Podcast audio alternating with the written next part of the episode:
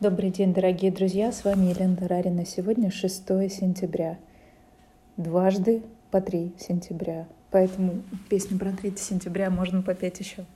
Приветствую вас на волнах Мудрого Радио. Блокнот, ручка для записи и немного вашего времени для важного и ценного. Мудрое радио, слушай голос. Сегодня я бы хотела с вами поделиться инструментом, который называется щедрость.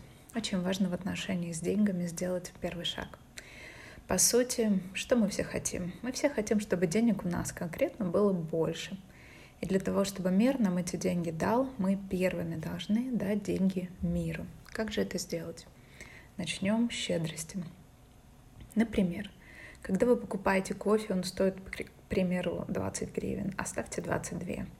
Но только пусть ваша щедрость будет правдивой для вас. То есть, если вы можете оставить 22, оставьте. А если вы можете только 20, то оставьте 20, но подумайте о том, что я бы очень хотела оставить немного больше. И очень скоро эта возможность для вас откроется. Приглашаю вас проверить мои слова. Начните проявлять щедрость. Начните платить больше в тех ситуациях, когда вы можете этого в принципе не делать.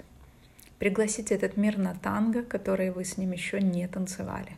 Начните быть щедрым первыми. Очень хороший пример про отношения. Часто женщины хотят романтики, и мы говорим о том, что романтику начинает делать тот, кому нужно. И мужчины не бесчувственные чурбаны, им очень нравится красота. Именно поэтому они любят женщин. Мужчины привыкают к красоте, и потом стремятся это приумножить и сохранить. Поэтому, если вы что-то хотите от этого мира и от людей, которые вас окружают, начните это делать первыми. Наши учителя и мудрость говорят – Стремитесь в каждый день привнести хотя бы один акт щедрости. Начните с этим миром танцевать другой финансовый танец. Станьте причиной, причиной щедрости в этом мире.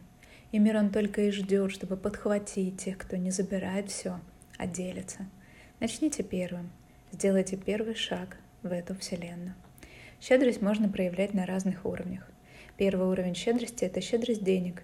Кстати, самый простой уровень, самый привитивный. Дать другому материальную вещь – это просто. Второй уровень щедрости называется защита. Это когда мы даем другим людям безопасность. Третий уровень щедрости – это любовь и внимание. Здесь сложнее, потому что откупиться деньгами гораздо проще, чем дать искреннее состояние открытого сердца любовь, внимание и заботу. И последний, самый высокий уровень щедрости – это знание. Это когда мы даем человеку не рыбу, а удочку – но подняться на четвертый уровень можно только если вы первые три реализуете. Просто рассказывать людям что-то, не практикуя, не проживая первые три уровня, невозможно. Как мы с вами обычно щедрость проявляем? Мы с вами обычно делаем так. К примеру, вас обслужили хорошо, и вы оставляете чаевые. А если что-то пошло не так, то мы чаевые не оставляем.